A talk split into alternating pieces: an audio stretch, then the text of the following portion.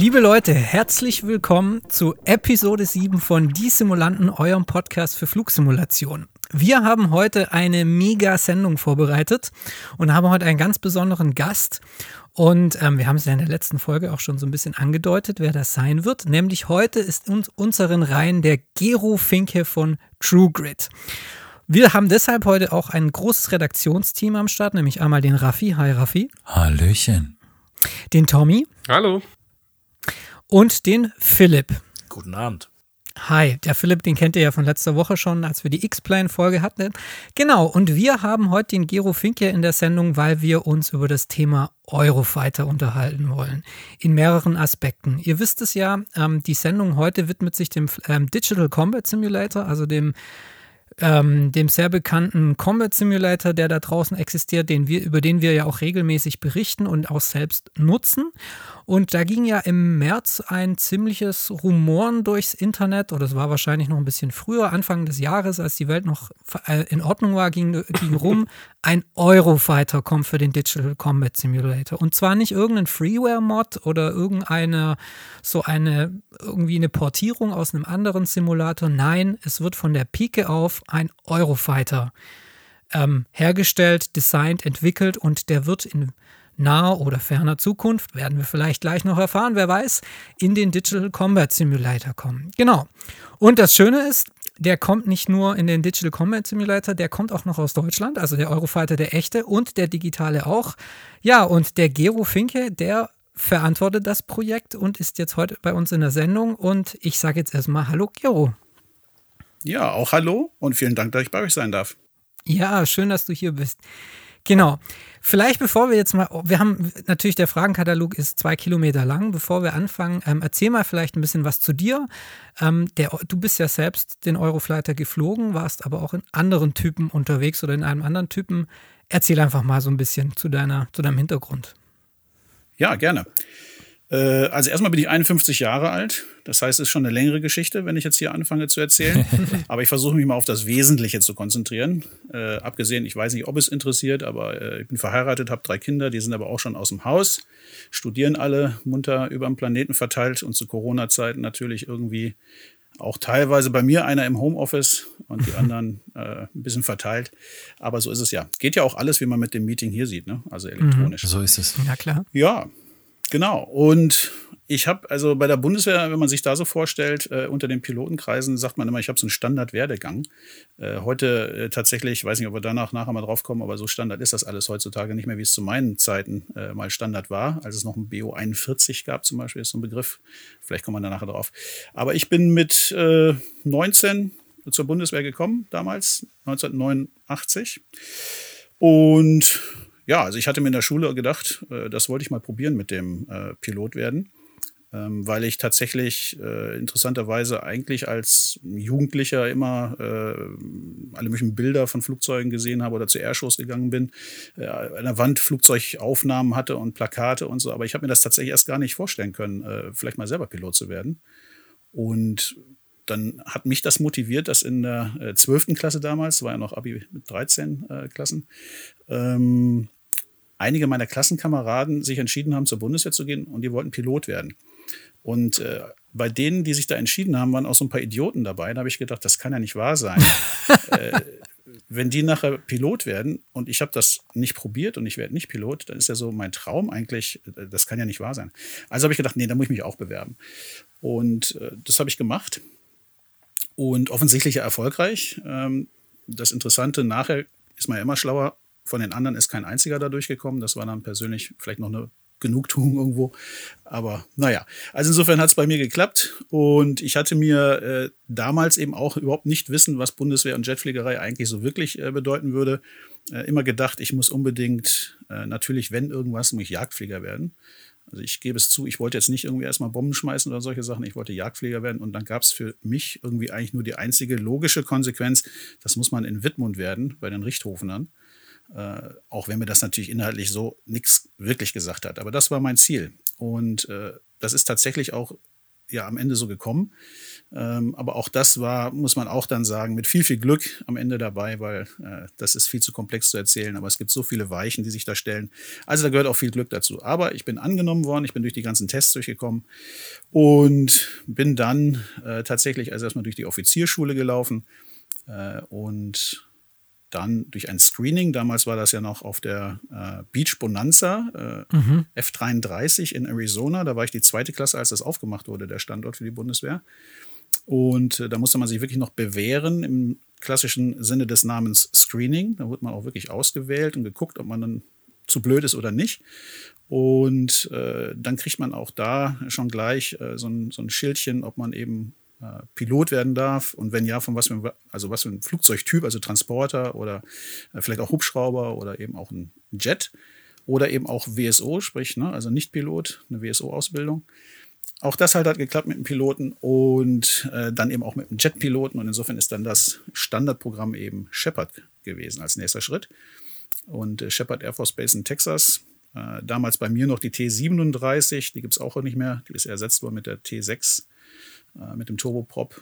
Und äh, die T38, äh, damals auch noch ohne Glascockpit oder Head-Up-Display oder cool. sowas, aber immerhin auch die T38. Das war die kleine ähm, F5 quasi, oder? Ja, so ungefähr. Also mhm. es ist nicht ganz so, aber es ist äh, tatsächlich also so wie eine abgespeckte Version, sag ich mal. Ja. Und aber auch schon eben Überschall, er ist Überschalljet tatsächlich. Äh, man hat auch ein, einen Flug bekommen, einen Überschallflug. Der Rest war dann doch eher so Instrumentenflug und all das Training halt.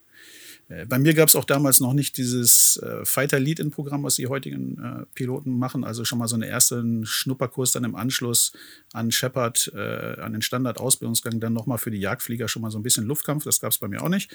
Sondern der nächste Schritt war dann eben das entsprechende Flugzeugmuster, für das man sich qualifiziert hat. Auch da musste man dann in Shepard äh, gucken, wie man abschneidet. Und damals war es so, da hatten wir dann eben zur Auswahl die Phantom äh, und den Tornado und äh, theoretisch auch noch Alpha-Jet.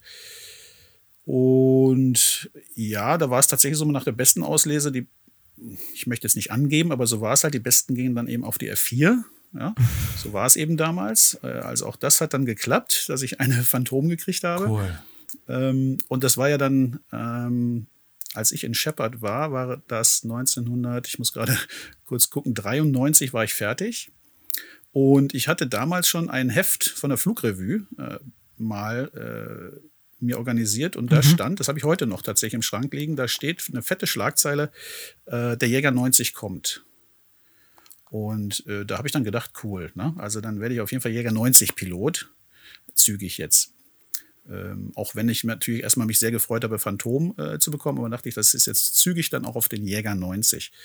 Und ja, und dann bin ich auf die, also Phantom wurde wie gesagt ausgewählt für mich. Sehr schön. Und dann geht es nach Holloman. Damals auch schon, das war auch, da war ich auch die zweite Klasse, also auch ganz frisch aufgemacht, der Standort äh, für die Phantom. Und bin dann da noch mal ein halbes Jahr auf der F4E bei den Amerikanern geschult worden. Ähm, ja, B-Kurs nannte sich das auch schon. Und dann war ich endlich mit den USA quasi fertig, bin nach Deutschland zurück, äh, dann gekommen das erste Mal wieder richtig. Und da gab es eine Europäisierung auch auf der Phantom, eine reine Hopsten. Den Standort gibt es heute auch schon nicht mehr so richtig.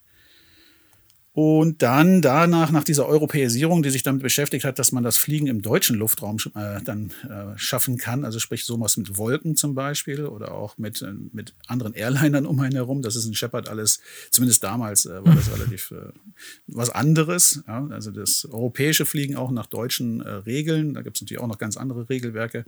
Und dann endlich nach Wittmund in das Geschwader. Und dann hat man da eigentlich auch wieder komplett neu angefangen. Als Leutnant war ich dann da und ja, habe dann da meinen Werdegang äh, begonnen. Und äh, das war eine wirklich, also ich meine, das ist ja Anfang der 90er Jahre, es war auch noch eine echt andere äh, Fliegerei. Es gab ja noch die ganzen Alliierten, äh, die da waren. Das heißt, ähm, es war auch wirklich eine, eine herausragende äh, also Flugstundengeschichte. Man ist wirklich äh, bis zu 200 Stunden auch im Jahr geflogen durchaus und äh, die Ausbildung ging zügig, Anschluss hat alles geklappt, immer äh, zügig. Man ist sofort auf die QA so schnell wie möglich gekommen, dass man dann auch einsatzklar zumindest für diesen Auftrag war. Und dann war ich dann zehn Jahre tatsächlich erstmal auf der Phantom in Wittmund. Und habe da meinen Werdegang äh, auch äh, gemacht. Sprich, dann gibt es ja solche Qual äh, Qualifizierungsstufen, die man durchläuft. Mhm. Ähm, sowas wie ein äh, Rottenführer, äh, dass man halt eine, eine Two-Ship oder maximal im deutschen System auch eine Tree-Ship äh, führen darf. Das nächste wäre Schwarmführer, dass man eben vier und auch mehr Flugzeuge führen darf. Mhm. Ähm, ich bin dann Fluglehrer geworden und relativ zügig, so nach drei Jahren. Und bin dann auf den Waffenlehrerkurs gegangen, also den im Deutschen heißt er ja EFIC, Fighter Weapons Instructor, Instructor Course, der auch in Hollomann war, wieder ein halbes Jahr. Dann war ich Waffenlehrer, das war dann 99, also noch in einem anderen Jahrtausend. Mhm. Und irgendwie war immer noch nicht der Jäger 90 so im Gespräch. Also, ja, also die ganze Zeit irgendwie war ja da was mit dem Jäger 90 und der Zahl 90, aber ich bin jetzt schon bei 99. Ja? Mhm. Und äh, nee, also es war ja klar mit dem Programm, irgendwie läuft es ein bisschen schleppend. Und heißt jetzt übrigens auch mittlerweile gar nicht mehr Jäger 90, heißt jetzt schon Eurofighter 2000 war so ein Begriff. Genau. Äh, damit man mhm. mal eine andere Zahl reinbringt. äh, aber auch im Jahr 2000 habe ich noch nicht den Eurofighter gesehen. Aber immerhin, ich bin dann tatsächlich äh, auserwählt worden äh, in das sogenannte SIPT-Programm, also das Service Instructor Pilot Training. Das ist ein Programm, was aufgelegt wurde, weil mit irgendwas muss man ja mal anfangen. Also irgendwelche Piloten müssen ja mal die ersten sein, sozusagen, die dann allen anderen das Fliegen auf dem Typen beibringt. So, und ich bin in diese Gruppe äh, der ersten zehn äh, reinselektiert worden. Ähm, so im Jahr 2001 sowas um den Dreh. Ähm, dann hat man sich mit ein paar Themen schon mal beschäftigt, äh, um den Eurofighter herum. Aber richtig losgegangen ist es dann auch tatsächlich erst 2003 im Sommer. Da habe ich quasi meine, meine Typenschulung gemacht in Ottobrunn, alles bei der Industrie. Weil, wie gesagt, Fluglehrer oder irgendwie gab es ja nicht. Es gab die Testpiloten äh, auf dem Eurofighter in Manching. Und mhm. das Programm hatte vorgesehen, ähm, innerhalb von acht Flügen dass man Fluglehrer ist auf dem Eurofighter und dann den anderen das beibringen kann. Okay. Und das war irgendwie Quatsch. Also das hat sich, also dieses, diese acht Flüge, also darüber muss ich übrigens tatsächlich mal, muss ich mit euch nochmal reden oder vielleicht ein Buch schreiben oder sowas oder einen Film machen. Also das ist einfach so eine spannende Phase gewesen. Mhm. Im Nachhinein ist man ja, wie gesagt, ja immer schlauer. Äh, wirklich absurd teilweise, was wir da gemacht haben. Im Nachhinein, ja, also als wir da waren, war das also hochseriös und spannend. Ähm, aber es war schon so, dass äh, also die Gruppe von den zehn Leuten, wir hatten zwei Flugzeuge dann erstmal von der Industrie äh, zur Verfügung, die so grob flogen in einem Softwarestand, der zwar flog, aber auch genau nicht mehr gemacht hat. Äh, und auch mit wirklich sehr starken Restriktionen. Wir gehen wahrscheinlich nachher mal auf viele Details sicherlich ein, aber also es, man konnte das Flugzeug auch trotzdem noch stallen, was man heute nicht kann mehr mit der Software und äh, also auch wirklich äh, manuell zum Absturz bringen. Ähm, und es ist ein sehr äh, hochagiles Flugzeug, aber es war wirklich noch, es waren Prototypen. Wir mussten auch einen kleinen Testpilotenlehrgang vorher noch machen, dass wir es überhaupt fliegen durften, weil es noch Prototypennummern waren. Ähm, also es war schon Gründer, äh, Gründerphase wieder. Äh, und diese acht Flüge, äh, für die habe ich ein Dreivierteljahr gebraucht. Ui. Äh, das ist auch keine gute Kontinuität, sage ich mal. Ne? Äh, und das lag nicht an mir. Äh, es lag an der Technik. Und von den acht Flügen habe ich die letzten fünf dieser acht Flüge in einer Woche gemacht. Also dann kann man sich grob vorstellen, wie die ersten drei Flüge so getaktet waren. Okay. Ähm, ja, also insofern äh, hochspannendes Ding. Da kann ich wirklich ein Buch darüber mal schreiben, über, über diese Phase. Und dann war es äh, April 2004, dass die Bundeswehr dann sagte, äh, sehr zügig eben ja im Verhältnis, äh, wir wollen jetzt das Flugzeug sofort, wie, sobald es halt irgendwie geht, nach Lage bringen, um da den Verband aufzubauen und die Schule äh, dann mhm. eben zu etablieren. Ähm, und das war schon eine große Herausforderung, besonders eben für die Technik. Also für uns Piloten, gut, es war ein modernes Flugzeug und der Sprung bei mir von der äh, Phantom äh, auf das Cockpit äh, war natürlich schon, ich sag mal, interessant. Ähm, aber durch auch meine äh, große Affinität zur Computer-Sim-Fliegerei, so wie bei euch auch, mhm. äh, war ich, sag ich mal, andere Cockpits theoretisch auch schon ein bisschen gewohnt. Ja, so, also sowas nicht. Äh, wir hatten allerdings äh, auch viele Austauscher, äh, also die Gruppe von den zehn Leuten, da waren viele F-16, F-18 äh, Austauschpiloten auch dabei. Oder die einfach mal was anderes auch schon gesehen haben als Flugzeugtyp und wir haben so eine schöne, so eine schöne Mischung gehabt. Ähm, aber ich fand das jetzt, also es war schon beherrschbar äh, von der Technik her, das war alles gut, aber die Technik selber, sprich Maintenance, äh, die hat da wirklich große äh, Lernschritte machen müssen, weil tatsächlich die Bundeswehr auch das Gesamtsystem mit dem Outsourcen sehr viel Industrieleistung da rein äh, so umgestellt hatte. Ich, also im Nachhinein, glaube ich, war einem dann nicht ganz klar an vielen Stellen, was wir uns da so im Detail eingekauft haben und wie das funktioniert. Aber man wollte eben sehr schnell autark werden damit und hat deshalb mhm. gesagt, das ist das Beste, wenn wir eben sofort nach Lage gehen und unsere Erfahrungen machen. Die Engländer mhm. haben das vergleichsweise, die sind ja parallel gelaufen, alle Nationen, die vier äh, Core Nations. Die Engländer haben aber gesagt, äh, sie wollen das machen mit äh, erstmal ein Jahr lang eine Industrieleistung, dass die Technik komplett äh, geserviced wird von der Industrie und dann guckt man eben in Coningsby. Und das haben wir halt gemacht und gesagt, nö, das können wir selber. Und das war im Nachhinein, glaube ich, auch nicht so gut. Weil also tatsächlich waren die Flugstunden dann sehr gering auch. Das ist eben so. Es wurden Erfahrungen gemacht, aber auch viele nicht gute. Ja gut, das gehört dazu, wenn man was lernt. Ja. Ja, das. Ja, genau. Vor wenn man ein eigenes Flugzeug herstellt, ja, und nicht in den, ja. bei den Amerikanern einkauft, vor allem. Ne? Absolut. Vielleicht ja. darf ich noch ein paar, paar Hintergrundinfos geben. Und weil du jetzt zum Beispiel vorhin Otto Brunn erwähnt hast, also der erste Eurofighter, der erste deutsche Prototyp, der wurde zum Beispiel in Otto Brunn gebaut.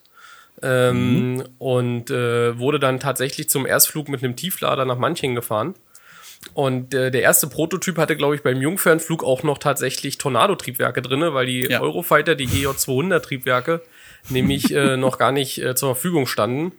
Und ähm, die sind dann sozusagen erst äh, ja, danach dann, dann reingekommen. Das vielleicht nochmal so als kleine Ergänzung für, für unsere Zuhörer.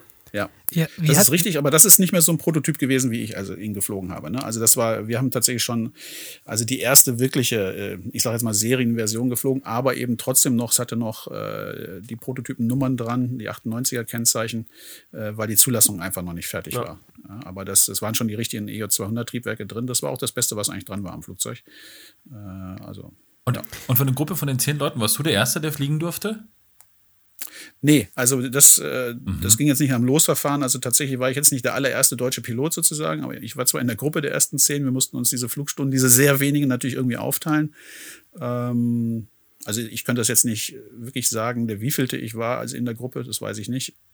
Äh, wenn man mondlandungstechnisch denkt, wer war der Erste sozusagen, also das war ich nicht. Mhm. Aber das war auch wirklich bei uns tatsächlich jetzt nicht so der Faktor, äh, zu sagen, äh, wer ist denn jetzt hier der Erste, der gleich drin sitzt. Ja, also wir waren froh, dass überhaupt, also wir sind äh, oft genug zu dem Zeitpunkt, ja, also wir sind, wir sind oft genug, äh, wirklich, wirklich, äh, oft genug äh, zu dem Flugzeug rausgegangen, haben es versucht anzuschmeißen und in die Luft zu bringen. Also wer dann wirklich es geschafft hatte, dann irgendwann technik, technikmäßig das Flugzeug dann auch so im Klarstand zu haben, dass er jetzt dann auch airborne geht, das war mir ein Zufall, wer jetzt der Erste war. Ja.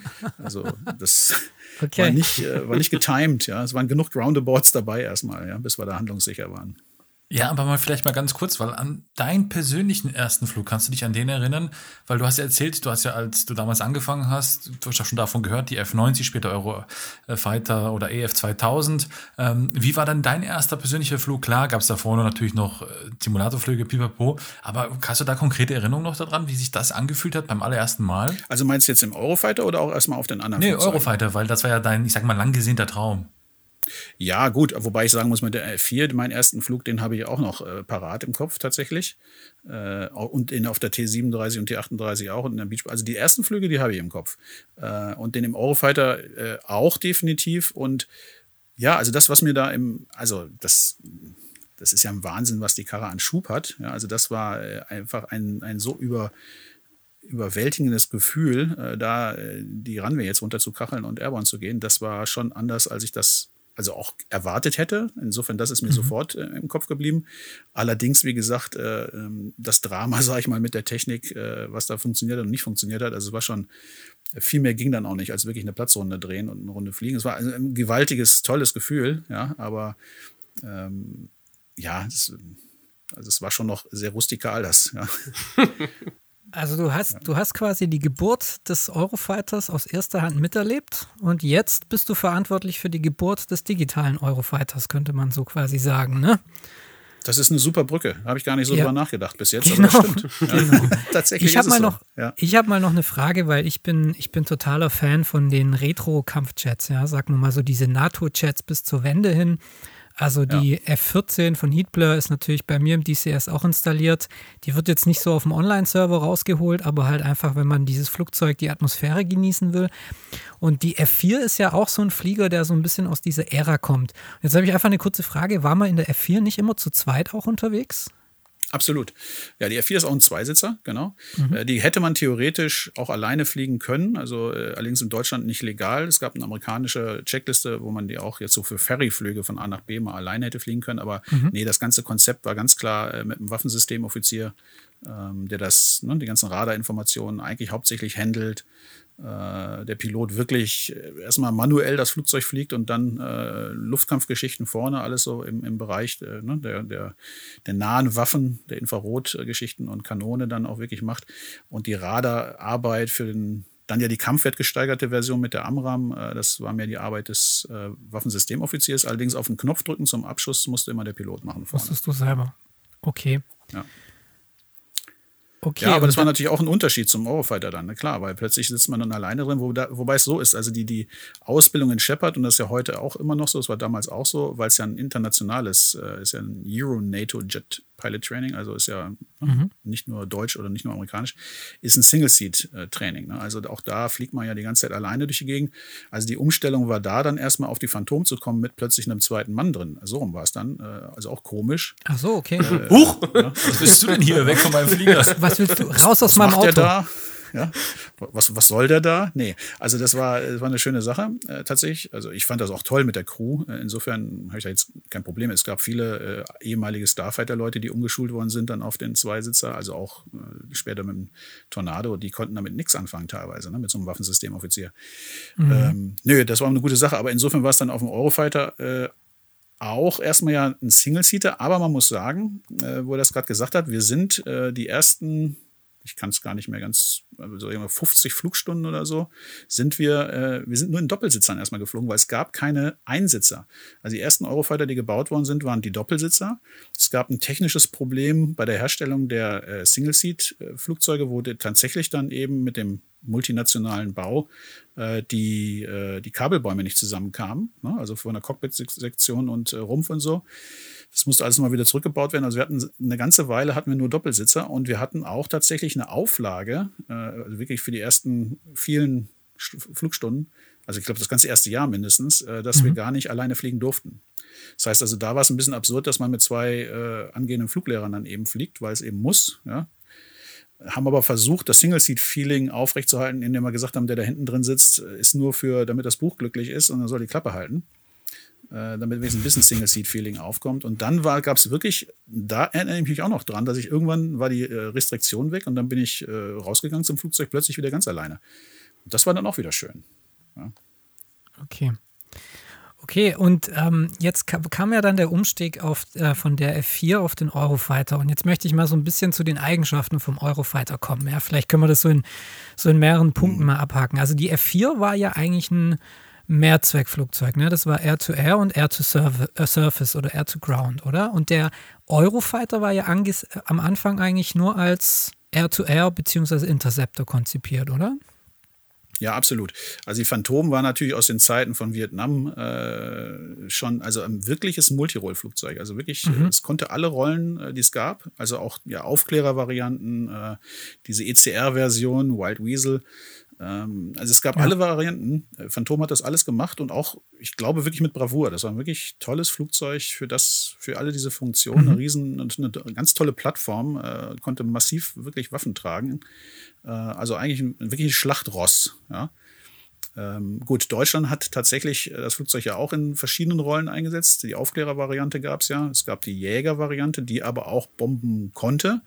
Äh, und zu dem Zeitpunkt, wo ich eben nach Wittmund gekommen bin, war aber ähm, Wittmund genauso wie auch äh, Neuburg eine reine Jagdrolle. Also wir haben die nur in, als Jagdrolle eingesetzt.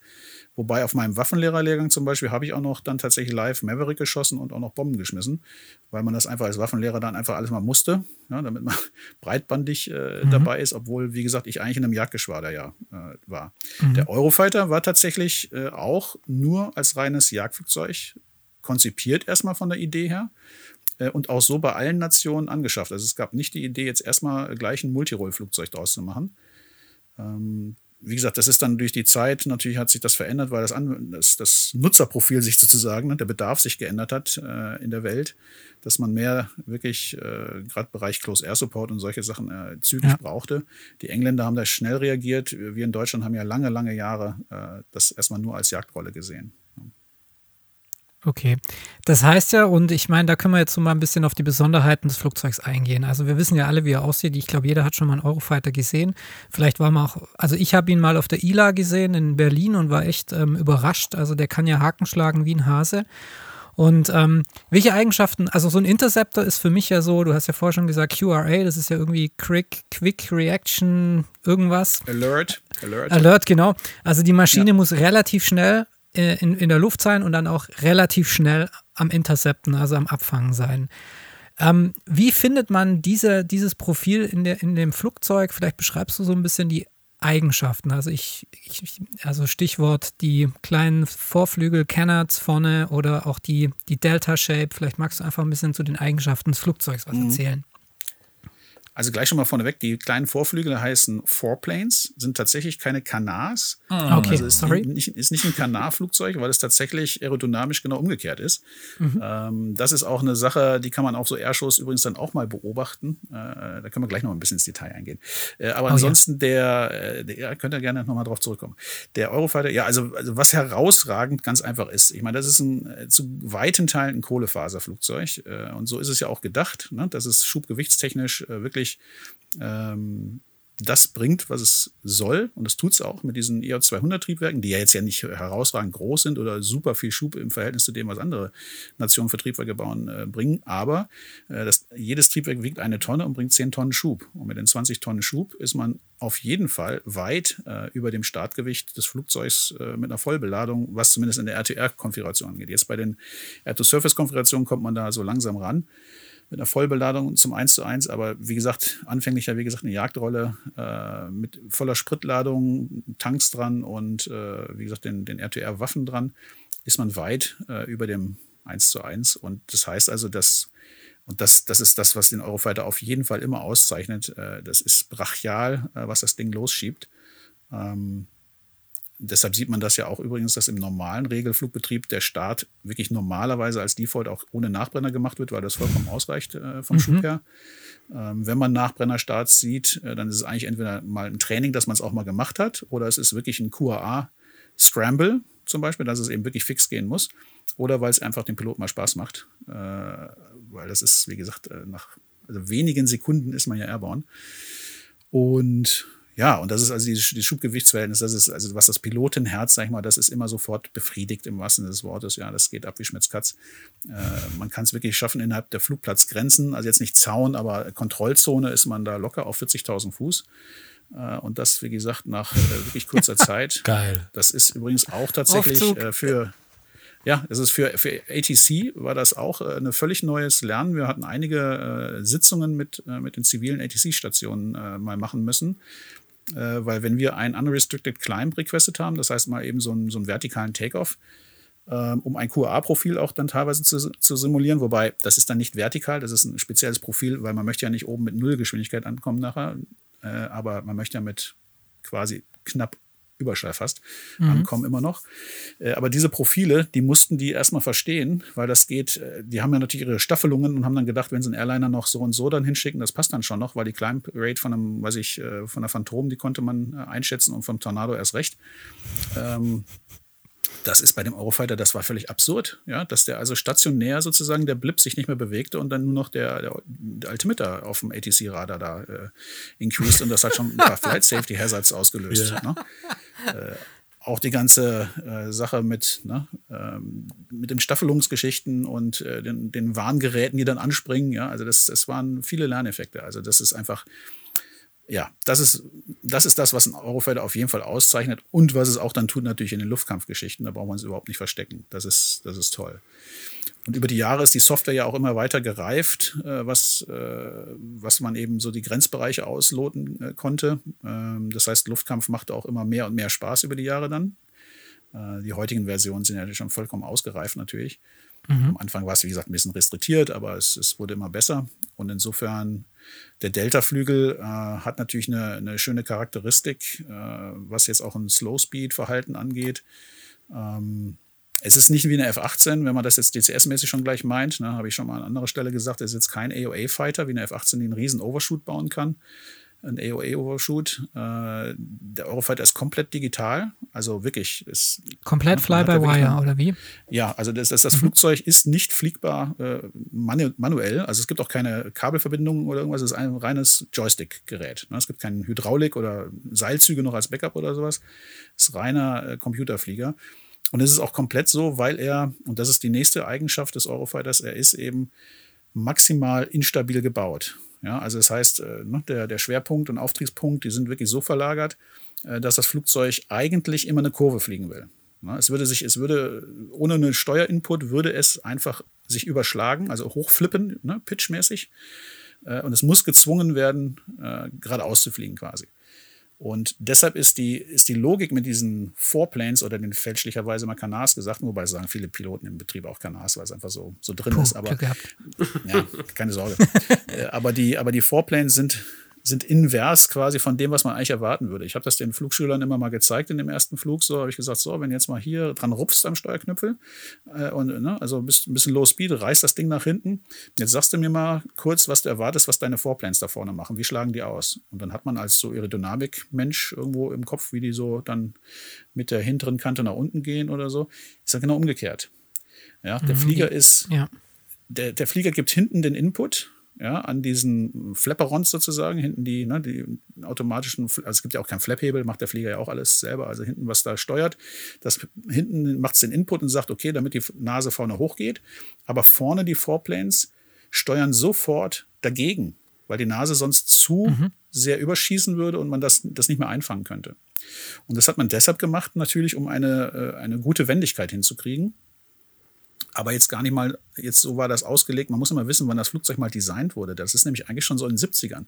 Und da war so das Bedrohungsszenario und die Idee war, ein, einen Jäger zu bauen, der äh, in großer Höhe, also mit sehr dünner Luft und immer im Überschallflug äh, sozusagen konstant rumgurkt und da immer noch luftkampftechnisch äh, kleine Kurven fliegen kann.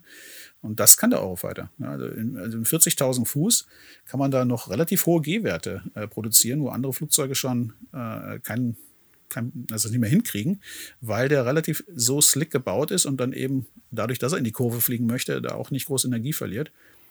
Jetzt kann man aber natürlich sagen, ja, diese Einsatzszenarien haben sich natürlich dann über die nächsten 20, 30 Jahre der Entwicklung ein bisschen verändert. Das Anforderungsprofil mhm. vielleicht nicht mehr ganz so nötig, aber, aber das ist das Design, ja. Und deshalb sind auch die EO200-Triebwerke optimiert auf die Höhe. Ja, also bei 30, 40.000 Fuß kann man damit wunderbar cruisen. Man kann diesen Super Cruise machen, ne, ohne Nachbrenner, Überschall fliegen. Ähm, dafür ist es designt. Es ist ein Höhenjäger von der, von der Geburt her. Okay. Stichpunkt G. Ja, Raffi? Stichpunkt G-Kräfte oder G-Werte hast du ja gesagt. Ähm, der Umstieg von der Phantom auf den Eurofighter physikalisch gesehen, war das anstrengender oder hast du das einfach locker weggesteckt?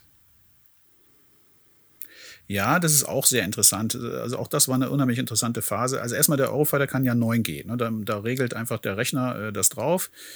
Äh, auch da, wie gesagt, von der Idee eines digitalen Fliegers, ich gebe nur einen Input und der Flieger entscheidet, was er draus macht. Ne? Ähm, und 9G ist einfach die Idee. Wobei es hat auch einen Overshoot, also je nachdem, wie man dann rumreist und je nach Flugzustand können das auch noch ein paar, äh, ein paar Komma mehr werden. Äh, aber die Idee ist, 9G äh, gibt da einem und minus 3 und äh, die Phantom war ja klassisch eher sowas in der 6G-Region und je nach Konfiguration vielleicht mal auch bis 7, wenn es clean war oder so. Das habe ich auch schon durchaus geflogen und gesehen. Ich habe auch mal Display geflogen auf Airshows mit der Phantom, also das konnte man dann schon machen. Ähm, aber die Sitzergonomie in der Phantom im Vergleich zum Eurofighter äh, war schon mal so schlecht.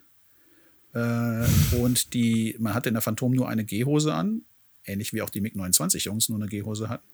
Äh, Im Eurofighter hat man aber so ein relativ doch ausgefeiltes äh, Anti-G-Equipment mit einer Gehhose natürlich, aber die schon mehr Fläche auf die, auf die Beine äh, bringt überall und dann noch eine Weste, äh, die sich auch noch aufpumpt, um äh, Druck auf den Oberkörper zu bringen äh, und zusätzlich noch eine Druckbeatmung. Ne? Also durch die, West, durch die ähm, Maske kommt eine Überdruckung in die Lunge mhm. um das Atmen sozusagen auch noch zu forcieren an der Stelle. Und äh, die Weste macht dann den Gegendruck, damit die Lunge nicht, ne, also dass der Brustkorb nicht zu sehr aufpumpt. Äh, und das ist so effektiv, dass es tatsächlich so ist, dass die 9G, also die 9G schmerzen immer. Da, da brauchen wir nicht drum herum reden. Also 9G ist einfach, das ist, das tut weh. Ja, das ja? wollte ich wissen, wie sich das anfühlt. Ja, Geil. Also das kann man nicht beschreiben. Nee, das ist nicht geil. Also es, Raffi wieder. Das ist, das ist geil irgendwie von der Vorstellung, wenn man es so heroisch betrachtet, aber wenn man, das ist Arbeit, das ist ja. Hochleistungsarbeit. Ja, ja. Und das kann man in so einem Zentrifugen kann man das ganz gut mal überprüfen, äh, also pulstechnisch äh, zum Beispiel, was dann die Organe machen, äh, wie die aussehen auch teilweise. Das ist alles, das ist nicht schön, das macht auch keinen Spaß dann. Und äh, es bringt auch Einblutungen und sowas durchaus. Oh. Also, und wie gesagt, diese Überdruckung auf die Lunge ist auch nicht gesund. Also gesund ist das alles nicht. Aber es ist extrem effektiv. Äh, und insofern war die, äh, wenn man mit dem Eurofighter jetzt vergleicht, wenn man jetzt sagt, also so ein, so ein, so ein Manöver mit 6, 7G, wo man bei der Phantom wirklich auch gekeult hat, ja, äh, der sitzt so ganz steif aufrecht, äh, gerade die blöde G-Hose nur dann, dann wusste man auch, was man getan hat, obwohl man eben nur, sag ich mal, 6, 7 G, also 6, sagen wir 6,5 war so, war so Routine äh, geflogen hat. Da wusste man beim Luftkampf auch, was man getan hat. Ne? Keine Airconditioning so richtig in dem Cockpit, äh, ne? Red Flag-mäßig hier 60 Grad im Cockpit. Äh, also da wusstest du schon, was du getan hast. Der Eurofighter hat, der ist wirklich bequem. Also der Sitz ist wirklich mit seiner Neigung, äh, ist, ist, ist super bequem. Äh, nur die Gs sind halt nicht bequem. Aber wenn man den mit 6, 7 G geflogen hat oder fliegt, dann finde ich, merkt man das überhaupt gar nicht so sehr. Also nicht, man merkt es nicht so im Verhältnis wie bei der Phantom.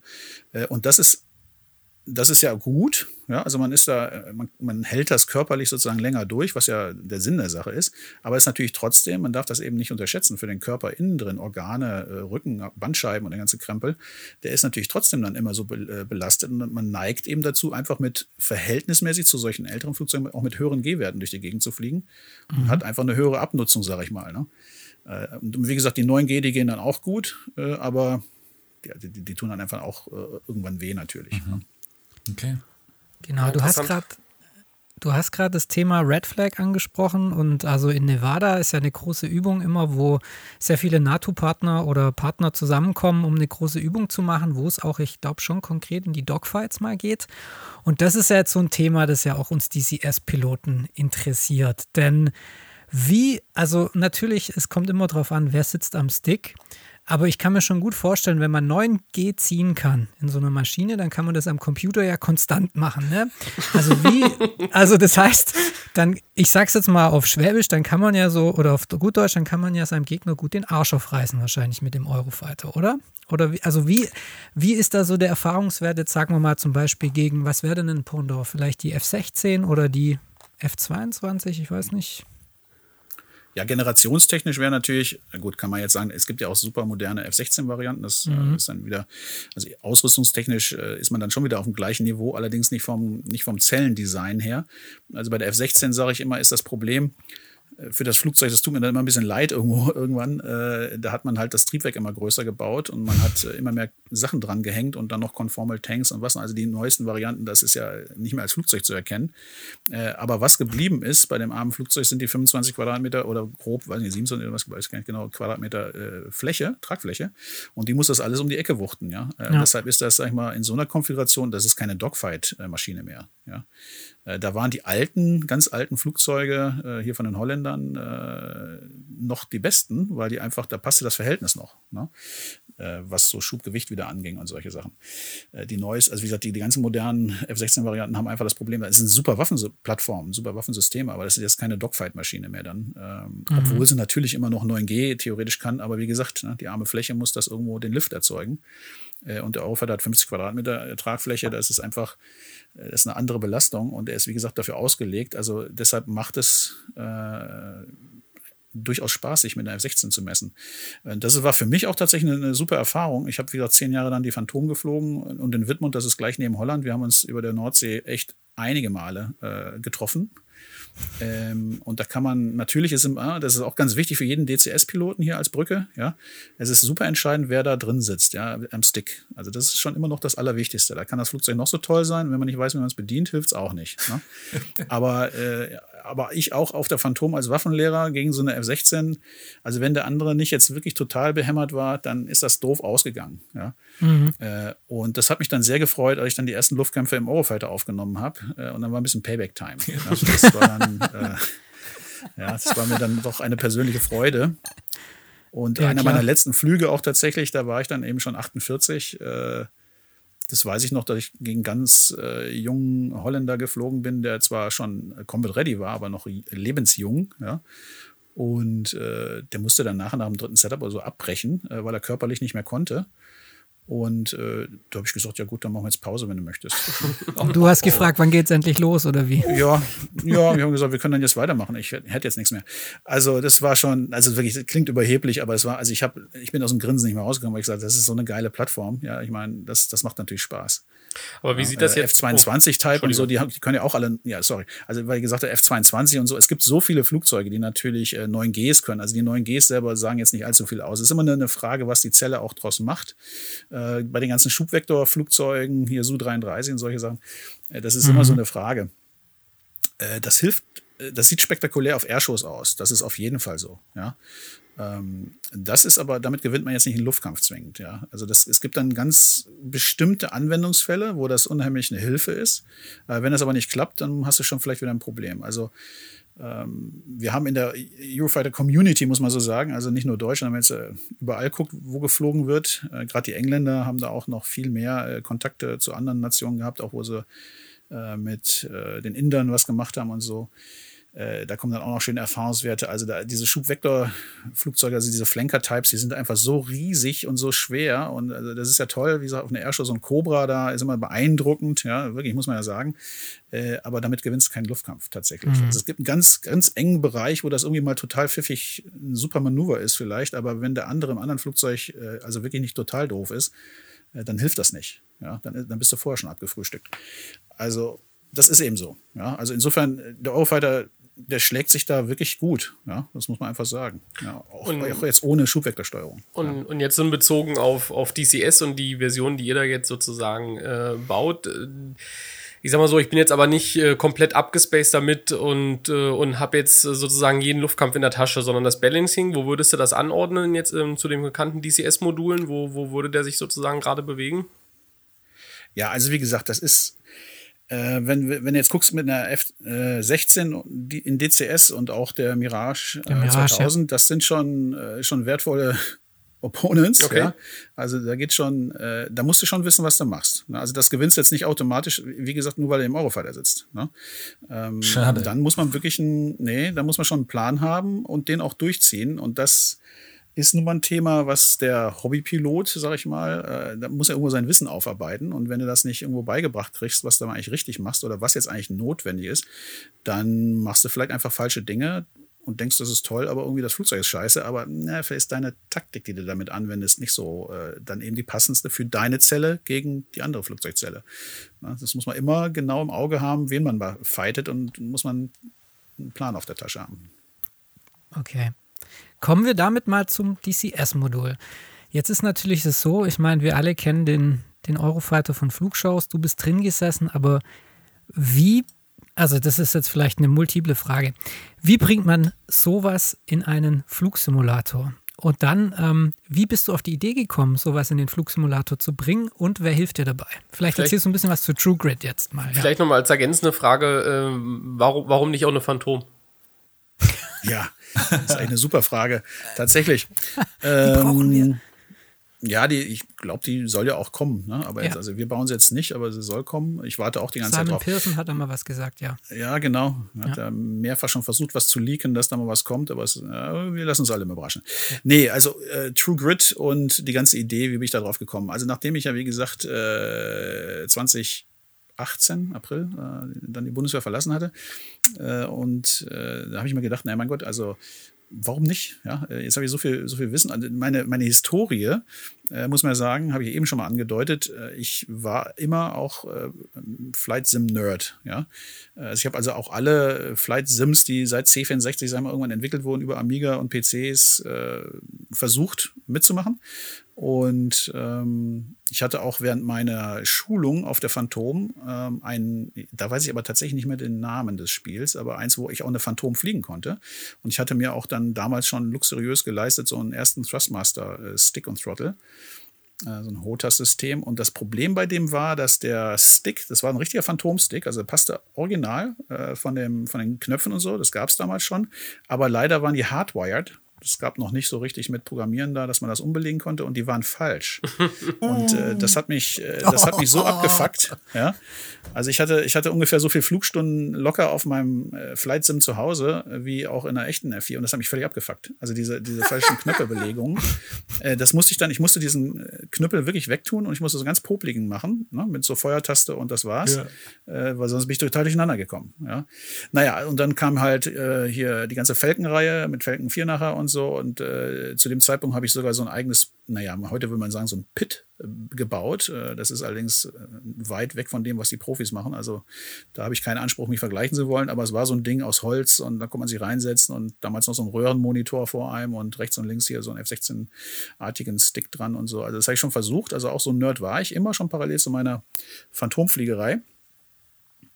Und erst mit dem Eurofighter war ich dann wirklich zeittechnisch das im wahrsten Sinne nicht mehr leisten konnte, aus Zeitgründen, habe ich das dann ein bisschen runterfahren müssen und bin dann, dann nicht mehr so oft mhm. äh, online dabei gewesen. Und ich hatte auch das im Kopf noch, ich möchte mich auch wieder nicht abfacken, ich muss erstmal das Flugzeug wieder lernen, denn Eurofighter ist komplex genug. Ja, also ähm, deshalb war ich zum Beispiel auch mit dem Eurofighter Game, äh, hier der von DID, diesem äh, den ersten Eurofighter Game, war ich nicht viel unterwegs, weil ich mich da auch nicht verwirren wollte. Ähm, ja. Weil den Effekt haben die schon, ja. Ja, und als ich dann okay. ausgeschieden bin, äh, habe ich dann irgendwann gedacht, ja, äh, mit DCS und so, was da jetzt alles gibt, wie geil das aussieht, die Grafik und so und auch die, ich sag mal, durchaus die Agilität der Modelle, äh, das ist schon so nah dran, wo ich sage, ja, wie geil wäre das eigentlich, wenn man einen Eurofighter jetzt mal hätte.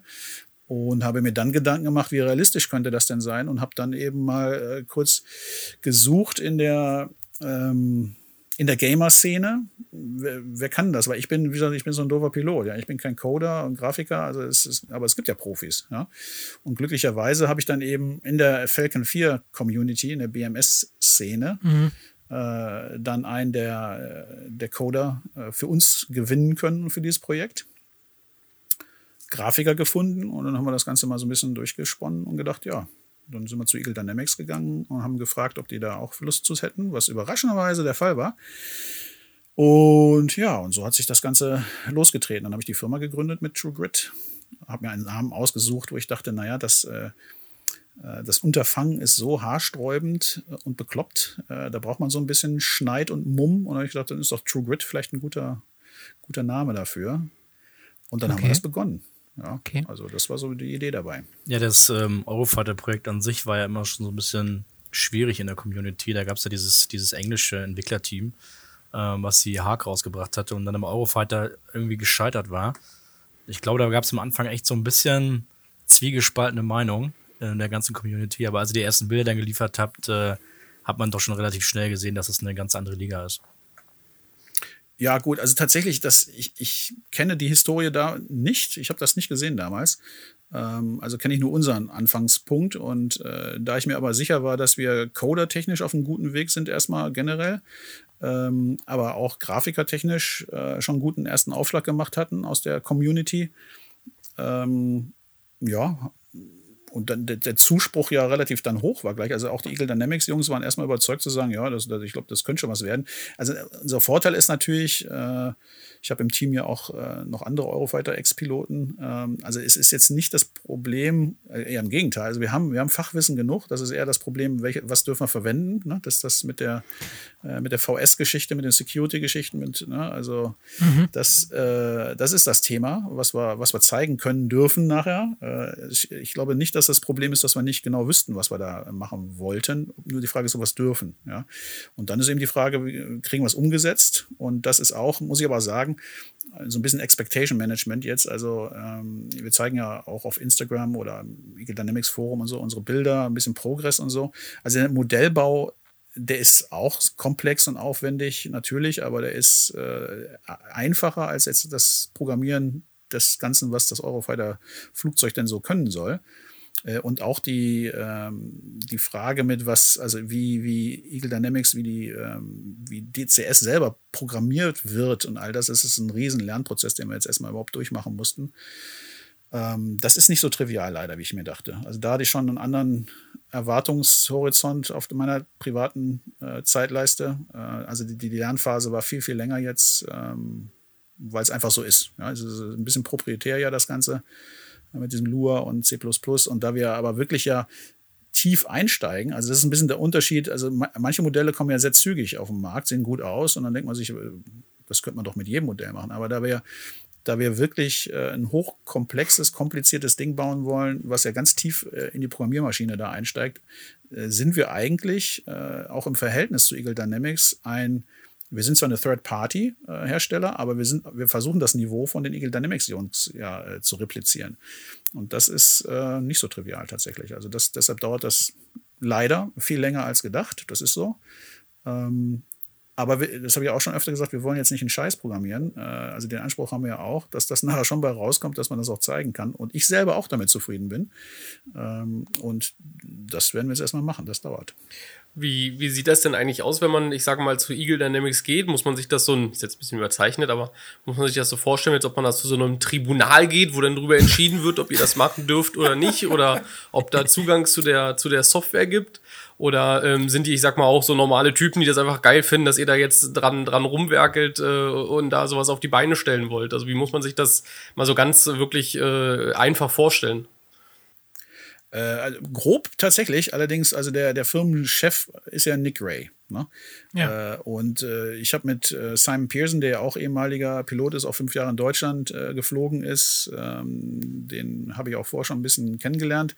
Ähm, da haben wir ein bisschen Smalltalk schon mal gemacht. Der war dann von der Idee ganz begeistert, aber tatsächlich war es dann ähm, so, dass wir dann zu einem Meeting gegangen sind äh, zu Nick Ray und haben das vorgestellt, wer wir sind, was wir glauben zu können, wie wir denken, das angehen zu wollen, was haben wir da für ein Team und für ein Konzept.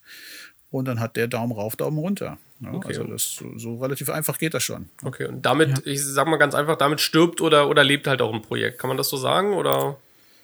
Genau, ja, also weil tatsächlich, also der Anspruch, muss man ja zugutehalten von Eagle Dynamics ist, dass sie eben da wirklich keinen kein Mist zeigen wollen. Und wenn sie die Sorge ja. haben, dass äh, man so ein bisschen fake da was hinkriegt, aber das einfach dem Anspruch äh, nicht entspricht, dann gibt es das eben nicht. Okay, fair enough. Also ja, das ist schon, also ist ein fairer Anspruch und den, ich meine, gut, in dem Fall haben wir den selber ja auch.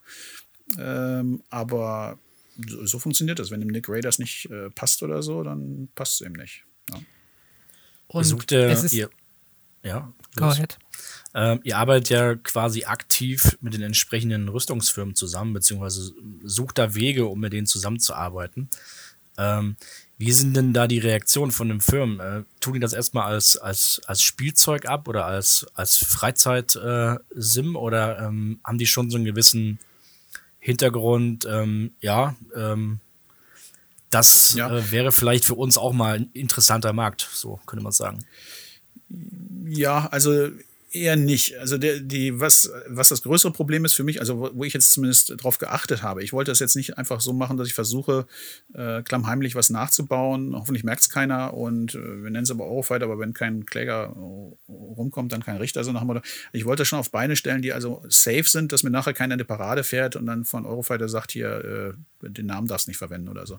Mhm. Ähm, also insofern haben wir das als allererstes gemacht, dass wir mit der Eurofighter Jagdflugzeug GmbH in Halberg-Moos ähm, gesprochen haben, um klarzukriegen, äh, dürfen wir das als Game rausbringen. Also es gibt das ein Problem, ja, copyright-technisch, namenstechnisch, Logos und all so ein Kram.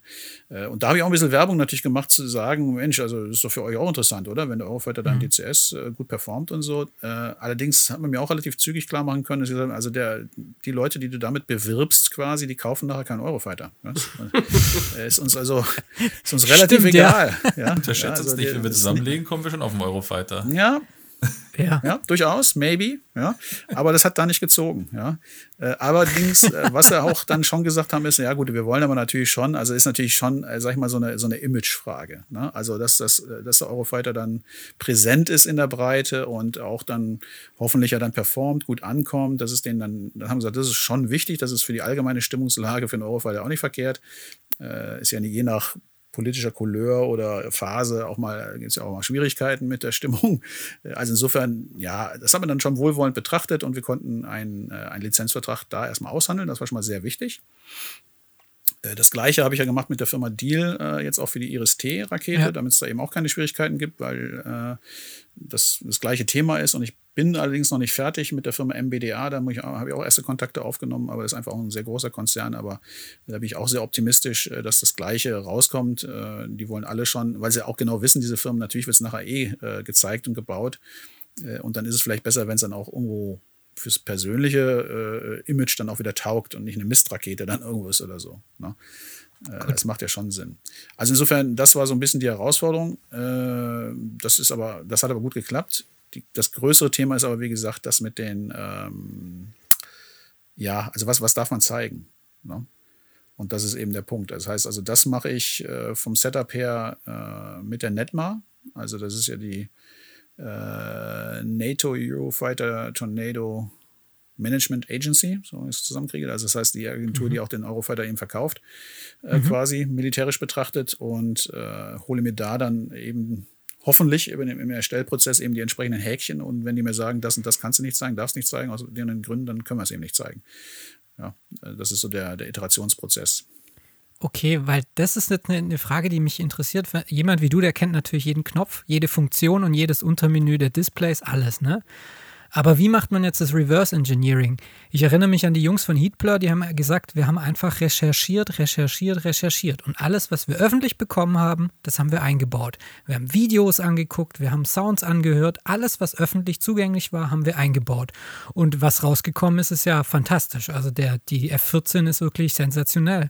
Und ja. wie macht, also wie macht ihr das? Wie ist da euer Entwicklungsprozess? Weil du kannst ja jetzt nicht alles, was du weißt, reinbauen. Weil du ja dann, wie nee, gesagt, Dinge preisgibst. Äh Genau, ist exakt das Gleiche. Also wir, äh, wenn ihr in letzter Zeit Schwierigkeiten mit dem Internet hattet, waren wir es, weil dann haben wir es downgeloadet. Ja, äh, wir haben uns alles, wir haben so. alles gesichert, was ging äh, zum Thema Eurofighter, alle Videos, die man irgendwo findet, äh, damit ich belegen kann, äh, jeden Schalter, jeden Knopf, jede Funktion, äh, wo ich sage, das hier, das habt ihr da und da gezeigt. Also idealerweise sogar von den Herstellern selber, die ja viel, also auf den Airshows ja auch zeigen ähm, in so kleinen Simulatoren, aber eben auch die ganzen YouTube-Clips und so. Es gibt ja also wirklich Petabyte äh, an Material. Äh, und dann ist meine Logik erstmal tatsächlich genau die gleiche. Wenn ihr es zeigt äh, öffentlich, dann äh, kann es nicht geheim sein. Mhm. Ähm, das ist so ein bisschen die Argumentationsschiene. Äh, wir haben auch zwei ähm, Physiker bei uns äh, tatsächlich im Team, die also das so ein Flight Model auch tatsächlich bauen können. Also es sind Doktores der Physik. Äh, die okay. können so ein Flight Model auch reverse engineeren. Und wenn ich auf einer Airshow, äh, also quasi das machen, was so der potenzielle Gegner auch macht, äh, der kann auch auf einer Airshow, äh, wenn er das Flugzeug fliegen sieht, mit einer Stoppuhr äh, die Flight-Parameter nachrechnen. Ja. ja. Äh, und das, wenn das, das kann ich auch. Ja. Also da brauche ich mich jetzt nicht verstecken, sondern das reverse engineere ich im Endeffekt und dann bin ich nah genug dran an der Realität. Also der, der Prozess ist im Endeffekt der gleiche damit ich eben maximal mein Wissen tatsächlich gar nicht rechtfertigen muss, dass ich das verwende, sondern eben, ich nehme das, was öffentlich ist.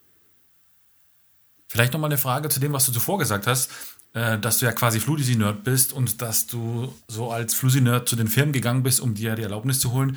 Wie ist das in Pilotenkreisen? Ist es da gang und gäbe, dass, ich sag mal, die harten Jungs, also die Fighter-Piloten und Co., gerne den DCS oder andere Simulatoren anschmeißen? Oder ist man da eher alleine auf weiter Wiese? Also meine Generation, und äh, da bin ich ja wirklich so ein Oldhead tatsächlich, das ist eher selten, logischerweise, aber durchaus nicht unüblich. Ja? Ähm, aber so die Generation, sage ich mal, der so 30-Jährigen und jünger, äh, also da würde ich jetzt umgekehrt sagen, ich würde wahrscheinlich keinen kennen, der nicht irgendwie DCS äh, fliegt. Mhm. Ähm, also die, und zwar na nationübergreifend. Ne? Also ja. wir haben einen, einen sehr großen äh, ich sage jetzt mal anonym, äh, Anteil an, an Menschen, die uns äh, supporten. Also aktive Flieger, die auch mal DCS-mäßig äh, alle dabei sind. Ja, und das, also aus Spanien, Österreich, ja, Italien, Engländer, äh, die sind alle, wie würde man sagen, heutzutage heiß wie Frittenfett, ja. Und äh, die, äh, die wollen das auch gerne sehen. Und da muss man dann auch die natürlich ein bisschen versuchen einzubremsen, zu sagen, ja, jetzt ich weiß auch, dass mir nicht alles sagen darfst, ja. Äh, aber zumindest ist, äh, ist Feedback technisch, äh, da sind genug Leute, die darauf warten und das gerne machen würden, dann den Eurofighter. Das ist, äh, ich weiß nicht, wie es euch geht, aber vielleicht mal ganz kurzer Break. Das ist so spannend zuzuhören. DCS und zu dem, was du auch vorher erzählt hast. Ich vielleicht gleich das jetzt mal ganz ähn, kurz ähnlich, wie man das von Formel 1 Piloten, wenn man denen zuhört. Die erzählen auch immer, wie toll das Auto ist, wie geil es sich fährt und dass es so einmalig ist, aber man kommt nie in den Genuss, dass man, äh, man mitfahren darf. Ähnlich beim Eurofighter, dass ihr mal einen Rundflug anbietet, äh, ist eher unwahrscheinlich. Das ist schon fantastisch. Ja, wenn es nach mir gegangen wäre, hätten wir da mehr Öffentlichkeitsarbeit noch gemacht. Aber das ist äh, in Deutschland nicht so. In anderen Nationen ist es, ist es eher möglich. Ja? Mhm. Ich meine, es ist jetzt nicht ein Lotto-Ausschreibewettbewerb, aber also es gab, es gibt äh, Mitflüge, ne? aber also, ja, also gerade in Deutschland eher unwahrscheinlich. Ne? Ich habe eine Frage jetzt nochmal zum kommenden Eurofighter-Modul für den DCS. Jetzt kommen wir so, jetzt versuche ich dir ein bisschen so die Na äh, Antworten rauszulocken. Also ihr habt ja schon gesagt, oder du hast auch schon in anderen Interviews gesagt, dass es erstmal die Air-to-Air-Version sein wird. Was kann man in einer Air-to-Air-Version des Eurofighters so an Bewaffnung erwarten? Und vor allem bringt ihr dann auch, also die Iris habt, hast du ja schon genannt, äh, genannt, bringt ihr dann neue Waffen in die, in, ins DCS Theater? Genau. Also der Anspruch ist, dass wir die ähm, also die RTR-Variante rausbringen mit der Gun logischerweise, mit der Iris T. Das habe ich auch schon öffentlich äh, announced. Äh, da freut sich auch Deal auch schon drauf. Alles gut. Äh, mein ganz klares Ziel ist, dass wir Meteor gleich auch mit dem Launch äh, dabei haben. Also so die Gespräche optimistisch äh, jetzt irgendwo gut verlaufen, dann, äh, dann ist das so. und das ist dann für die deutsche Variante auch erstmal das höchste der Gefühle. Also die Amram logischerweise auch, weil die ja auch am im, in DCS ja schon drin ist quasi ne, und im Eurofighter auch integriert. Also das, das kann man erwarten, äh, was wir, was ist unser Ziel. Ne? Und äh, das ist auch jetzt, sag ich mal, deutsch betrachtet äh, relativ das Portfolio, die Air-to-Ground-Geschichten, die wir dann äh, als nächsten Schritt dann auch machen wollen, ein bisschen GBU und LDP-Arbeit, das soll dann eben, wie gesagt, in der nächsten Iterationsstufe dann auch mit dazukommen. Aber das ist ein bisschen der Ansatz. Die Liveries, die ich auch teilweise zeige, auch äh, das, äh, das englische Modell, um einfach die, die Freunde ein bisschen mitzunehmen auf der Reise. Wir haben ja ein paar mehr Nationen, die auch dann aktiv ja, wie gesagt, ein bisschen ne, mitmachen und so. Äh, das machen wir tatsächlich für die Optics, äh, muss man leider sagen. Also das Pirate, was auch immer abgefragt wird, ob es dabei wäre, äh, das wird erstmal im ersten Schritt nicht so sein. Das ist tatsächlich ein bisschen Artwork. Ähm, wir müssen natürlich dann auch wieder gucken, wo wir dann wie an die Daten rankommen. Das ist zum Beispiel kein deutsches System, ja, hat ja Deutschland nicht gekauft. Äh, wir kommen an solche Daten natürlich auch aus da aus dem Internet und alles ran, ist ja klar. Ähm, aber ich sage mal, auf der Zeitachse ist der, soll der erste Release das sein, was ich eben sagte.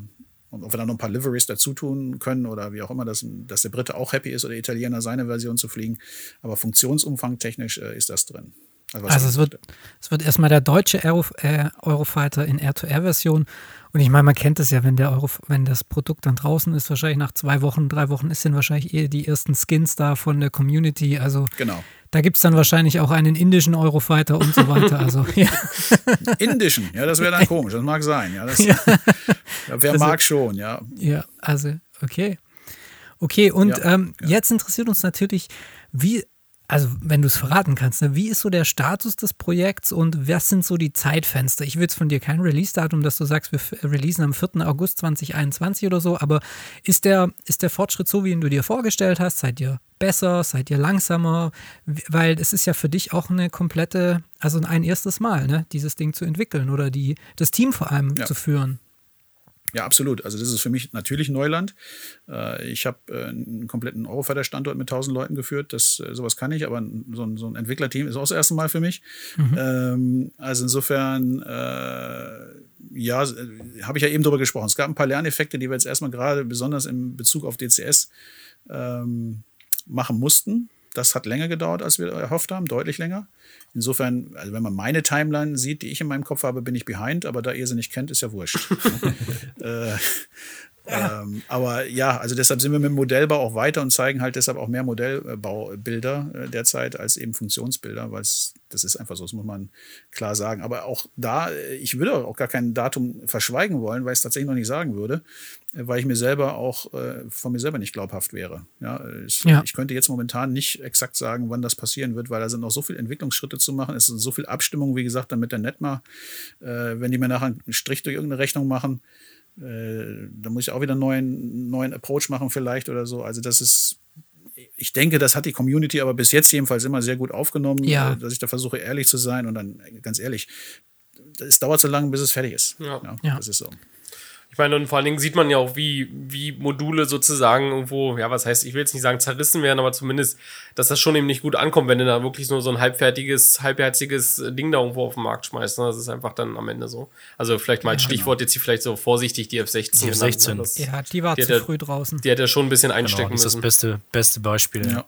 Also ich versuche es zu verhindern. ähm, und ich, also wirklich der Ansatz ist nicht, dass wir Geld machen wollen damit. Das ist tatsächlich, also ist nicht mein Ansatz. Ja, wir müssen das jetzt nicht auf Teufel komm raus äh, einfach zu irgendeinem Zeitpunkt äh, genau schaffen, weil sonst hier Firma pleite oder so. Das ist Gott sei Dank nicht so. Aber wir wollen, wir wollen da was Anständiges machen. Und vorher gibt's das nicht. Ja. Okay. Ja, ich hoffe, weil also wie die Community ist, glaube ich, so auch da 50-50. Ne? Also äh, lieber ein böses Early Access Modell wollen manche haben und sagen, Hauptsache es geht schon mal und andere sagen, ich will es, wenn es komplett fertig ist, ja, was auch immer das heißt. Aber äh, Ja. es ist, Und man manches. Also selbst der Eurofighter ist ja heute noch nicht komplett fertig, der echte. genau, So. genau, ja, Ja. absolut. Was ist fertig? Ja. Ja. Aber gibt es da schon eine Idee, wenn ihr da an den potenziellen Release denkt? Gibt es da, ich sag mal, so eine Early Beta Phase, so dass ihr da ein bisschen Feedback von der Community kriegt? Early Access. Äh, Access, Entschuldigung. ähm, Phase. äh, Early Beta, Idiot. Ähm, also Early quasi, Beta. dass ihr ein bisschen Also Feedback Alpha. abholt, ja? ja. Genau, ja. Ähm, Oder sagt ihr jetzt, ja. nee, jetzt release mal's und fuck it, so muss es Nee, laufen. also ich, also ich muss mir noch ein bisschen den Kopf machen tatsächlich dazu und mal auch gucken, was die anderen so gemacht haben oder was sinnvoll ist und auch ein bisschen mit Eagle Dynamics sprechen drüber, denn tatsächlich sind die ja auch äh, irgendwo noch ähm, Teil des Systems, äh, haben auch ihre Vorstellungen äh, und wir haben ja auch Verträge mit denen, darf man ja nicht unterschätzen, ne? also insofern, man muss es schon ein bisschen abstimmen. Aber ähm, also ich gehe jetzt einfach mal davon aus, dass es eine Early Access Phase gibt irgendwo, die aber diesen Rahmen eigentlich schon umschreiben sollte. Also ich will jetzt nicht, dass man, äh, also dieses R2R, was ich jetzt eben beschrieben habe, mit seinen Grundfunktionen und der Bewaffnung, äh, wenn wir da jetzt, sagen wir mal, die Waffen nicht dabei haben oder sowas, was, was will ich dann damit? Also ich meine, das Ja, muss klar. schon irgendwie funktionieren und ja, wie gesagt, von den ganzen Subsystems wird es eh spannend, ja, was man zeigen kann äh, und was man auch wirklich braucht. Ja, also, Vielleicht also es wird sicherlich einen Early Access geben, das denke ich schon, ja. Vielleicht können wir hier noch so, wir kommen jetzt so langsam schon Richtung Zielgerade, aber was mich jetzt noch interessieren würde, wird natürlich der virtuelle Arbeitsplatz des Cockpits. Ich meine, aus dem DCS sind wir natürlich jetzt mit, abgesehen jetzt mal von der Mirage oder der ähm, pakistanischen Maschine oder auch der MiG-21, aber wir sind ja eigentlich so die amerikanischen Flugzeuge gewohnt, die sich so ein bisschen ähneln. Ne? Also die F5, die F14 und dann jetzt natürlich die F16 und auch die äh, F18, die ja wirklich wahrscheinlich so das meistgenutzte Modul ist. Wie ist so das Cockpit-Layout bei einem Eurofighter? Also finde, finde ich mich gleich zurecht. Also die Triebwerke kriege ich vielleicht an, aber wie sieht es dann so mit dem restlichen Cockpit-Layout aus? Wie sieht es mit der Hot-Ass-Belegung aus? Also vielleicht kannst du da ein bisschen Ja. was dazu erzählen. Ja, das ist eigentlich eine gute Frage. Also die, ähm, also erstmal das Eurofighter-Konzept ist von seiner Grundauslegung im Original, muss man ja so sagen, und das versuchen wir ja schließlich zu replizieren, so dass man es unheimlich stark individualisieren kann. Also die, die drei Bildschirme, die Hauptbildschirme, die man hat, die kann man inhaltstechnisch äh, rechts, links, Mitte verschieben, wie man jetzt meint. Ne? Es gibt einen, vielleicht einen gesunden Default irgendwo, aber wenn einem das nicht gefällt, kann man es umprogrammieren. Ähm, die ganze Schalter-Knopfbelegung hat zum Beispiel so eine Philosophie, äh, dass man, also zumindest mal jetzt grundsätzlich gesprochen, alle Schalter äh, eine Funktion haben, wenn sie nach vorne sind, dann sind sie an und für den Flug und nach hinten ist einfach mal aus. Also so ein bisschen so ein bisschen Logik drin. Ähm, und das Cockpit ist auch schaltertechnisch extrem aufgeräumt, weil es eben nicht viel braucht. Also zum, es ist halt wirklich ein modernes Flugzeug, was für so einen QA-Start äh, gedacht ist. Das heißt, ich äh, renne hin, kann sogar theoretisch auch von außen schon die APU anschmeißen, bevor ich die Leiter hochgehe, äh, äh, springe ins Cockpit, mache die Throttles einfach nur aus dem äh, raus, ne, aus dem Detent und in Idle. Äh, und dann bräuchte ich auch nicht mehr anfassen. Es läuft alles von selber hoch, muss ich, muss ich nichts machen. Ja, das ganze, also das ganze Cockpit fährt eigentlich in, einem, in so einem Modus super autark hoch. Ich kann mich aufs Anschnallen konzentrieren und äh, ein bisschen schon mal funken vielleicht, ein bisschen aufpassen, was so geht. Lagebild, theoretisch dann auch über eben MITS, äh, schon mal gucken, was eigentlich so äh, um mich herum passiert und fahre dann nach äh, wenigen Minuten schon aus dem Shelter raus. Äh, so, also das, das ist vom Grundsatz her ist das, glaube ich, das einfachste Flugzeug, was ihr jemals gesehen haben werdet, ja, von der Idee her. Okay. Und MITS, du hast gerade angesprochen, das ist ja so, Mal übersetzt Data Link, ne? Kann mhm. der TrueGrid Eurofighter dann auch ähm, kommunizieren mit den anderen ähm, Flugzeugen im DCS, also, in der DCS World? Also das ist auf jeden Fall unser Anspruch, weil ohne MITS mhm. macht ein Eurofighter nicht wirklich Sinn. Also das, oder es macht übrigens tatsächlich äh, keinerlei ähm, heutige, moderne äh, Air Warfare-Geschichte äh, ohne einen Link Sinn. Also da gehst du nicht hin. Mhm. Wenn du ein Flugzeug hast, was keinen Link hast, brauchst du nicht nach Redwerk gehen zum Beispiel. Also das, das gibt's nicht. Ja. Okay. Äh, und das ist eigentlich auch schon, ohne jetzt zu viel Secret zu sagen, ist auch schon fast wieder alt. Ja. ähm, also das ist eben das habe ich auf der F4 erlebt, also live, ja, dass wir mit unserer alten F4, äh, Red Flag-mäßig war ja ein paar Mal da, äh, aber irgendwann dann äh, das erreicht haben, so Ende der mhm. 90er, Anfang 2000, dass dann die Amerikaner gesagt haben, was ganz ehrlich, ihr könnt ein bisschen Red Air fliegen. Das könnt ihr noch machen, ja. Aber ihr braucht auf der Blue Air Seite hier nicht mehr mitmachen. Ihr habt keinen Link, ja, was äh, könnt ihr nicht brauchen. Wir kriegen euch nicht nirgendwo hin, okay. ja. Dann kannst du ein bisschen Aggressor machen und ja. ja. Hat auch Spaß gemacht, ja. Äh, aber aber das ist natürlich vom Anspruch ein bisschen was anderes. Das heißt also, ja, also und DCS möchte das ja auch äh, durchaus so abbilden. Und jetzt gibt es ja ein MITS, ne? also äh, durchaus so ein Datennetzwerk mit ein paar Rudimentärfunktionen. Also da wollen wir natürlich sofort mitmachen können, sonst, wie gesagt, das, sonst macht es keinen, keinen großen Sinn. Der Eurofighter hat ja eine Sprachsteuerung. Ähm, habt ihr es vielleicht so geplant, sowas umzusetzen oder ist es überhaupt technisch möglich im DCS? Also es ist technisch möglich, haben wir auch schon drüber nachgedacht und ja, äh, hat es. Und das war ja auch revolutionär, äh, als es rausgekommen ist von der Idee her. Ähm, das ist ein bisschen witzig. Ich weiß gar nicht genau, ob ich das so sagen darf dann, aber ich sag mal, das hat, also, ich, also auf jeden Fall, das hat am Anfang überhaupt nicht geklappt. Ja, äh, das ist, also nicht so wie mit dem iPhone oder so. Es geht einfach, ja, Alexa. Hey Siri oder so. Wahrscheinlich piept es jetzt gleich, wenn ich hier, ja, Siri nicht verfügbar ist. Ich habe das hier ausgeschaltet, mein Phone. Also das geht sofort, ja. Ähm, aber das äh, beim Eurofighter schon ein Pain. Ähm, und jetzt heutzutage, sag ich mal, funktioniert das. Und das Cockpit, das ist auch ein wichtiger Punkt tatsächlich. Also das Cockpit-Layout, da, da bitchen auch viele Piloten drüber und sagen, das ist total doof mit dem, dem Knopf und so. In der F16 war das so und so. Viel geschickter gemacht. Äh, und dann vergisst man schnell, dass man sagt, ja, aber du sollst ja auch eigentlich dieses Command, sollst du gar nicht drücken, sollst du sagen. Ja, das hat ja Direct, Vo ja. Direct Voice Input. Äh, und dann ist das Cockpit auch so darauf designt worden. Dadurch aber, dass das nicht so richtig funktioniert hat am Anfang, äh, ist das ganze, die ganze Ausbildung hat dann manuell stattgefunden und dann hast natürlich die ganzen Schalter äh, nicht so tollen Funktionen, wo du nochmal über einen zweiten Knopf oder so gehen musstest. Äh, das hast dann drin und denkst du, wie blöd ist das eigentlich designt? Und man hat vergessen, dass eigentlich vielleicht DVI da der Schlüssel zum Erfolg war. Aber der Lerneffekt war eben so, ähm, ja, als DVI dann funktioniert hat, es hat auch so seine Nachteile. Also wenn du die ganze Zeit mit dem, also man muss ja Battle Management machen, ja, und da wird schon genug gequatscht äh, und da sind ein paar Informationen echt wichtig. Wenn ich jetzt auch noch mit dem Flugzeug labern muss für so ein paar Grundfunktionen, äh, ist das vielleicht auch gar nicht so, so zielführend. Also es war auch ein Lern Lernprozess mit diesem DVI. Ich will nur sagen, also langer, langer Rede, äh, kurzer Sinn, ich habe das nie benutzt, weil mich das hat. Oh, darf ich das, das darf man so nicht sagen hier, ne? Also weil mich das voll. Das also, piept sich raus. Ja, ist gut. Äh, also es hat erstmal überhaupt nicht funktioniert und dann hat es mich, ich fand es nicht gut. Andere haben es, also die heutigen, sag ich mal, Schüler, die haben das voll drauf und nutzen das auch, heutige Piloten dann. Ähm, aber ich glaube, und da muss ich tatsächlich nochmal reinkommen, ich glaube, es wird auch wieder abgeschafft. Also ich, ich, das ist wirklich ein Thema, wo ich wirklich mit mir nochmal ins Gericht gehen muss, wo ich sage, wollen wir das wirklich introducen, weil, naja, es ist ein Teil des Eurofighters und dann ist es eben so. Also für die, wenn man sagt, es ist original, dann ist es original, dann ist es halt drin. Macht ja auch mal irgendwie Spaß vielleicht. Und dann kann die Community selber einen Schluss draus ziehen. Also vielleicht liegt da so der, der Schlüssel, äh, ja. das einfach mal reinzubringen und dann kann da mächtig drüber gebitcht werden, so wie in echt auch, ja. Vielleicht das. Also DCS-Nutzer benutzen ja oft Voice Attack. Das ist ja auch so ein Sprachbefehlprogramm, mhm, genau. wo man quasi Tastenkombis zum Beispiel per, ja. per Sprache steuern kann. Also ich denke, es gibt bestimmt einige, die da auch irgendwie drin sitzen ja. und sagen Gear Up oder AMRAM ja, oder aber, AIM 9. Ja, genau. Aber, oder Eject, ja.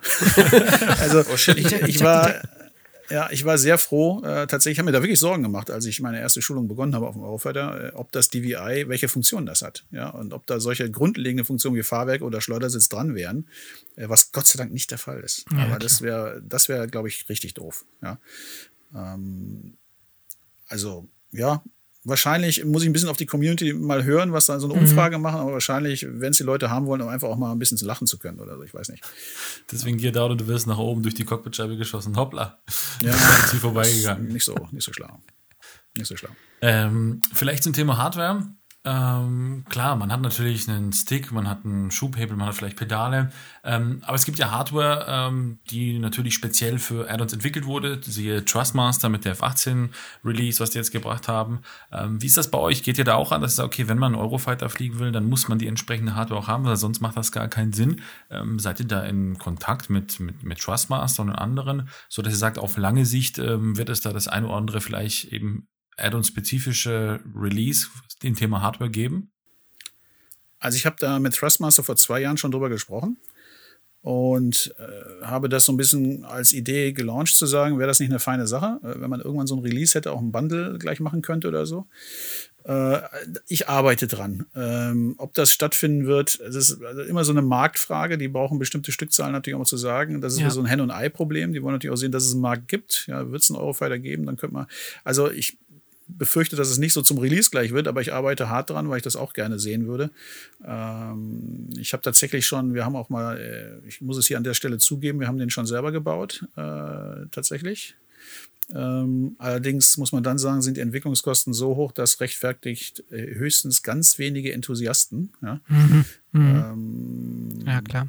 Also ich, ich sage nur, ich fände es auch total zielführend. Ähm, schauen wir mal. Ja, Aber wer weiß, ja, wer weiß. Ich meine, ja. der, der F18, das Stick-Add-on ist ja relativ simpel. Ne? Du schraubst den auf und äh, Thrustmaster genau, hat ja dann irgendwann genau. erkannt, wir haben einen Markt dafür. Und wenn wir dann, wenn euch die, wenn wir euch dann die Bude einrennen mit eurem Eurofighter und den ihr genug Absätze davon habt, dann ja.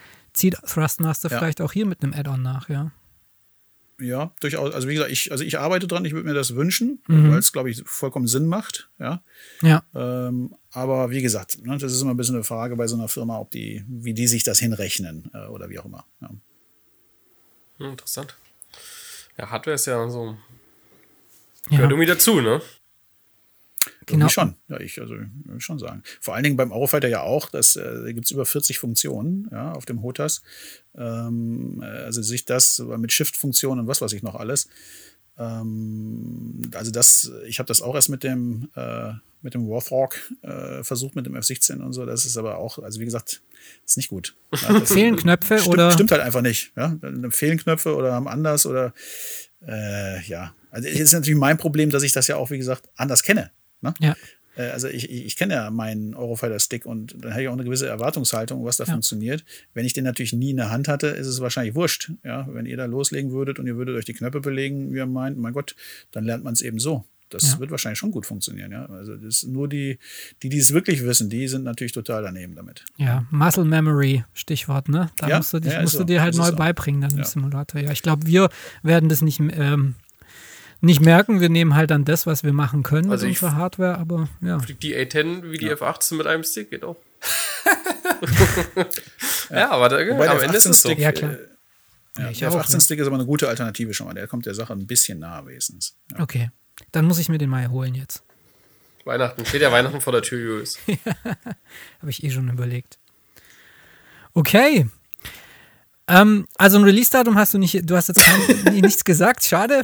Also können, Weil du nicht wir, fragen wolltest, du hast gesagt, du fragst Ja, stimmt, also, du hast gesagt, du fragst nicht. Also, wann ist das Release? Ja. Können wir von 22, 21 reden? Sagst du ja ich, oder ich kein Kommentar? Nicht, die Verbindung bricht gerade. okay, alles klar. Also, wie dem auch sei, wir sind natürlich super gespannt ähm, auf den ähm, auf den Eurofighter im Digital Combat Simulator. Ich glaube, ihr habt, ihr habt auch, eine, also no pressure, ne, aber ihr habt eine riesen Community, die sich darauf freuen. Ähm, wie kann man bei euch am Ball bleiben? Über Facebook oder über, habt ihr eine Webseite? Wie, was kann man hier nochmal kommunizieren an der Stelle? Also tatsächlich einmal das Eagle Dynamics Forum natürlich, wo wir drin äh, sind, als Third-Party-Hersteller. Dann haben wir eine, äh, eine True Grid unterstrich official Instagram-Seite. Da kann man auch mhm. wieder Bilder angucken. Können da gerne auch Follower sein dann. Ähm, und wir sind auch auf Facebook äh, mit True Grid unterwegs. Und das ist eigentlich so, das sind so die Hauptmedien äh, genau. erstmal, die wir bedienen. Oder, oder so Podcasts bei so komischen Leuten, wo ich interview. Genau. Zum Beispiel. Ja, da, da musst du aufpassen. Das ist ganz Genau, zum Beispiel die Seite cruiselevel.de, ja. da steht ihr ja auch als Partner drauf und wir geben natürlich ja, genau. auch Infos. Sofort, wenn wir die kommen, äh, bekommen, dann stehen die genau. bei uns natürlich auch. Ja. Also, Ich so denke, wir sind jetzt schon weit über der Zeit, die wir sonst verbringen, aber es hat sich absolut gelohnt. Ich, ich habe ein riesen Grinsen im Gesicht. Ich glaube, ich könnte noch 500 Fragen fragen. Vielleicht sehen wir uns mal in ein paar Monaten wieder. Vielleicht gibt es Neues zu berichten. Gerne. Ähm, ja, habt ihr noch eine Frage, Jungs? Nee, also wie gesagt, meine war wirklich die, wie das mit Eagle Dynamics funktioniert, die bin ich losgeworden. Ansonsten von meiner Seite aus äh, so fürs Erste gestillt, sagen wir es so. Super. Okay. Da, dann würde ich sagen, vielen lieben Dank, Gero, dass du hier bei uns warst. Das war Danke. Die Simulanten, euer Podcast für Flugsimulationen, Episode 7. Wir hören uns wieder in zwei Wochen, dann wahrscheinlich auch wieder mit einem Gast. Und ähm, lasst uns gerne Kommentare da in der Kommentarspalte. Schreibt uns an die E-Mail-Adresse podcast at cruiselevel.de. Genau, und ähm, wenn ihr noch eine Frage zum Eurofighter habt oder irgendwie was Allgemeines, dann leiten wir es weiter. Und ja, Tommy? Ja, an der Stelle, ähm, gerade weil der letzte Podcast hat äh, extrem viel Feedback äh, ähm, uns beschert. Äh, das fanden wir richtig gut. Also von daher bitte, bitte äh, auch nochmal an der Stelle vielen Dank oder also bitte, bitte kommentieren und bitte, bitte Feedback geben und an der Stelle vielen Dank für diejenigen, die äh, Feedback dagelassen haben. Also vielen Dank genau. an der Stelle. Da freuen wir genau. uns immer drüber. Und die Hörerzahlen wachsen jede Woche, also erzählt ruhig euren Freunden, euren Flusi-Kollegen davon. Und ja, ich denke, das war's. Vielen Dank, Gero. Danke, Raffi. Danke, Tommy. Danke, Philipp. Danke an mich. und einen schönen Tag, schönen Abend und wo auch immer ihr gerade seid. Ciao, Leute. Ciao, ciao. Ich danke auch. Dankeschön.